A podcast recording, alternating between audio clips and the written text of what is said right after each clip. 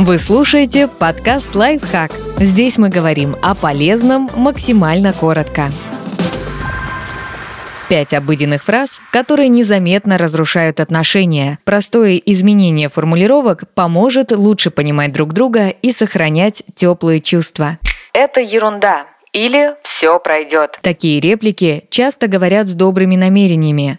Например, чтобы объяснить партнеру, что ситуация не так катастрофична, как кажется, но он может подумать, будто вы игнорируете и принижаете его чувства. Подобные фразы заставляют чувствовать себя глупо и жалеть о том, что мы вообще решили поделиться своими переживаниями. Поддерживать партнера можно и другим способом. Например, так. «Кажется, это сложная ситуация. Я понимаю, почему тебя это расстраивает. Мы справимся с этим вместе.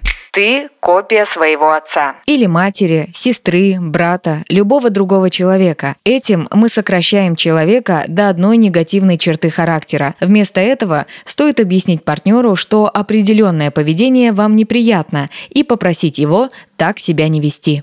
Ты делаешь неправильно. Почему ты не можешь сделать все, как я хочу? Советы в такой формулировке унижают партнера и переключают его в режим защиты. Лучше сформулировать комментарий по-другому. Кажется, у тебя не очень получается. У меня есть идея, которая может помочь. Если хочешь, я поделюсь. Это создаст ощущение, будто вы работаете над задачей вместе, а не спорите, чей способ лучше.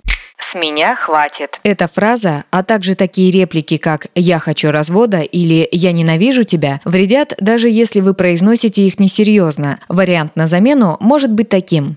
«Сейчас я так злюсь на тебя, что у меня такое чувство, что отношения пора заканчивать, хотя я знаю, что это не так». Ты слишком бурно реагируешь. Когда любимый человек расстроен, а мы говорим, что он слишком ранимый или эмоциональный, мы принижаем его чувства. Несправедливо решать за другого, как он должен себя чувствовать. Более того, это никак не помогает разрешить конфликт. Даже если вы не до конца понимаете или соглашаетесь с точкой зрения партнера, не осуждайте его реакции. Лучше использовать такую фразу «Я вижу, как тебя это задевает». Она даст понять человеку, что его слышат и его эмоции эмоции уважают.